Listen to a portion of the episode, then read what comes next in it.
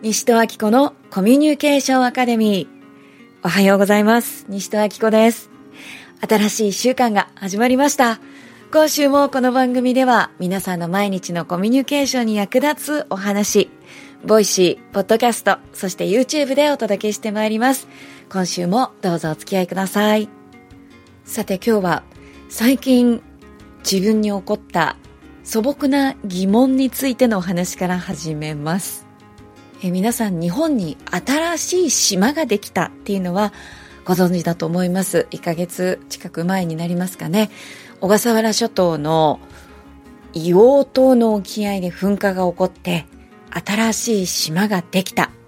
そのニュースに海上保安庁が確認したっていうね、文字があったので、まあ先日海上保安庁さんで講演を行わせていただいた私としては、勝手にすごく身近に感じましてね、すごいなと。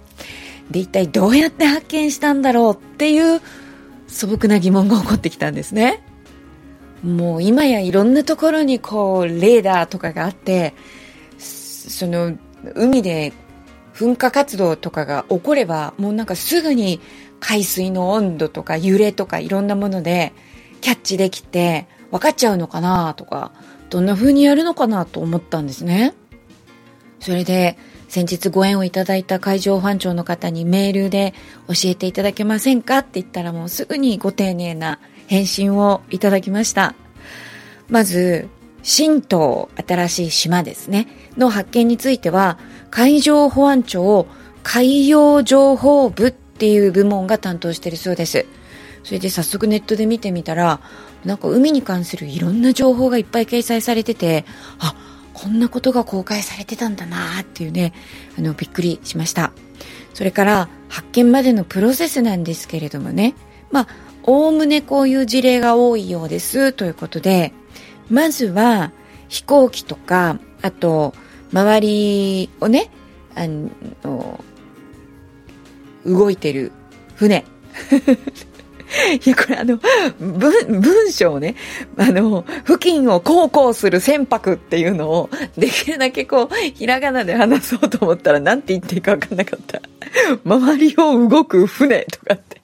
まあまあ、小学生でもわかりますね。ひらがなはひらがなだったでしょうか。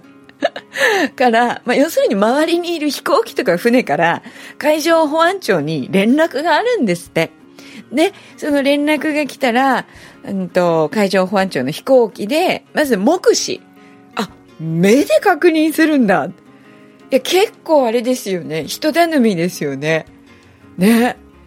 で、その後に、今度は海上保安庁の船で近くの海を調査して、それで、まあ、安全のためにこの辺り通らないでくださいとかね、気をつけてくださいといった、まあ、情報を流すと。そういう流れになってるんですって。いや、こんなにいろんな技術が進んでる時代においても、ね、見た人から報告もらって目で確認するっていう、あ、そうやって新しい島って発見されるんだっていうのが、はい、何でも聞いてみないとわからないものですね。そしてこうやってこう、ね、専門家の方が教えてくださるっていうのはありがたいですね。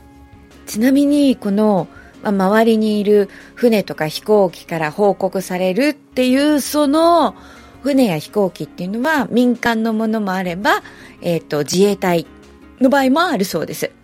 それから、気象庁から、まあ、情報提供があったり、あとは大規模なこう噴煙が起こった場合だと人工衛星で捉えられる場合もあるんだそうです。人工衛星ってね、あの大規模な噴煙が起こらないと確認できないぐらいの感じなんですね。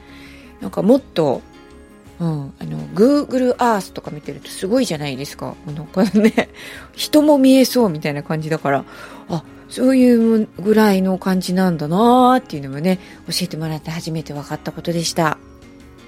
今日も海上保安庁の方はじめ、もう日本中世界中のいろんな方がいろんなところでもう想像もつかないようなお仕事をしてくださってるおかげでまたこうしてね今日を生きられることに感謝したいと思います本当にあのみんなみんなみんなね、これを聞いてくださってるみんなもですね、本当にありがとうございます。それでは、コミュニケーションのヒントです。今日のテーマは、責めているのは誰？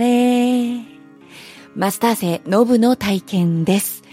仕事から帰るのが遅くなっちゃって、息子がお腹空かせて待ってると、急いで帰って慌ててご飯の準備をしていたら、息子が一言、お腹空いた。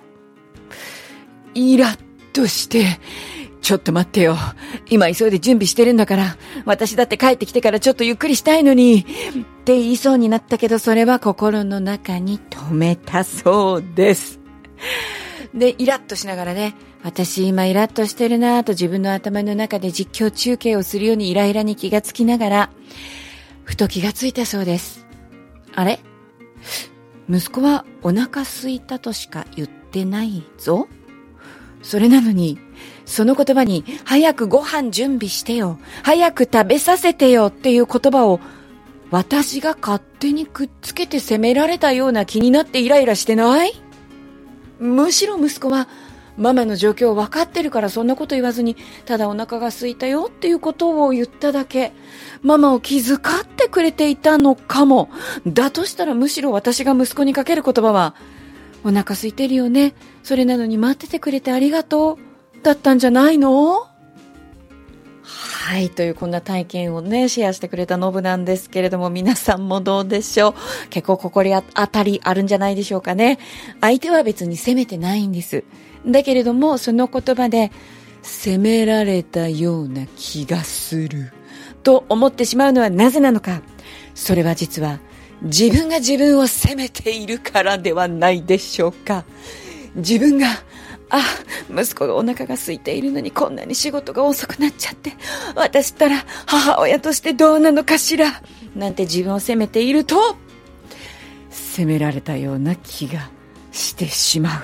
はい、これ結構あると思うんですよね。もちろん子育てのみならず、周りの人は別に責めてないのに、なんか、責められたって感じる。それは、実は自分の心の中に自分を責めている気持ちがあるから、そういう風に聞こえてしまうんじゃなかろうかと。いかがでしょうかね。これ、思い当たる経験、一度や二度以上、誰しもあるんじゃないかという気がします。